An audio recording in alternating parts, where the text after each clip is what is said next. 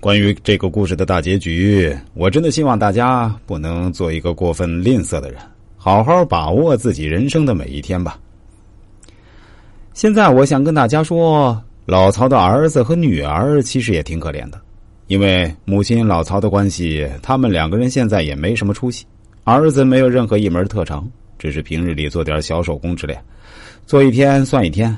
现在也快四十了，还住在农村，仍然没有娶媳妇儿。说真的，哪个女孩愿意嫁给一个这样的男人呢？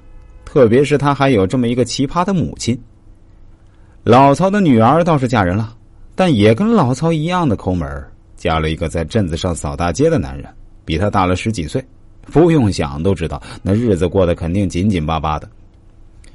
其实，在我的印象里，老曹的儿子小时候还是很聪明的，学习成绩也还算可以。我们镇子里啊，跟他年龄差不多大的孩子。或者说跟他智力水平差不多的孩子，很多都考上了不错的大学。现在要么是公务员，要么是律师、医生之类的。虽然说也不会因此进入上流社会，但是至少工作性质上要比老曹的儿子体面的多。而且老曹的儿子只是卖苦力，做个小工呢，还是很伤身体的。这种工作还受天气影响，下雨的时候不能做，下雪不能做，高考期间不能做。就算做点什么，还得看别人的脸色。当然，我这里啊没有说歧视体力劳动者的意思啊，给大家说明一下。正是因为老曹的极度吝啬，舍不得在教育上投入，也舍不得在营养健康方面给孩子投入，造成孩子现在成了大龄剩男。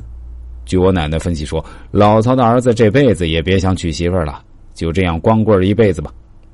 对于奶奶这个预测。我是确定、一定以及肯定，而且还是百分百的肯定，肯定不会错。其实，因为老曹家跟我们家不太远，我奶奶还真是多次跟老曹讲过不能太吝啬的道理。但是江山易改，本性难移啊，这句古语说的半点没错。不知道大家在这个故事里又能得到一些什么启发呢？欢迎在评论区留言告诉我。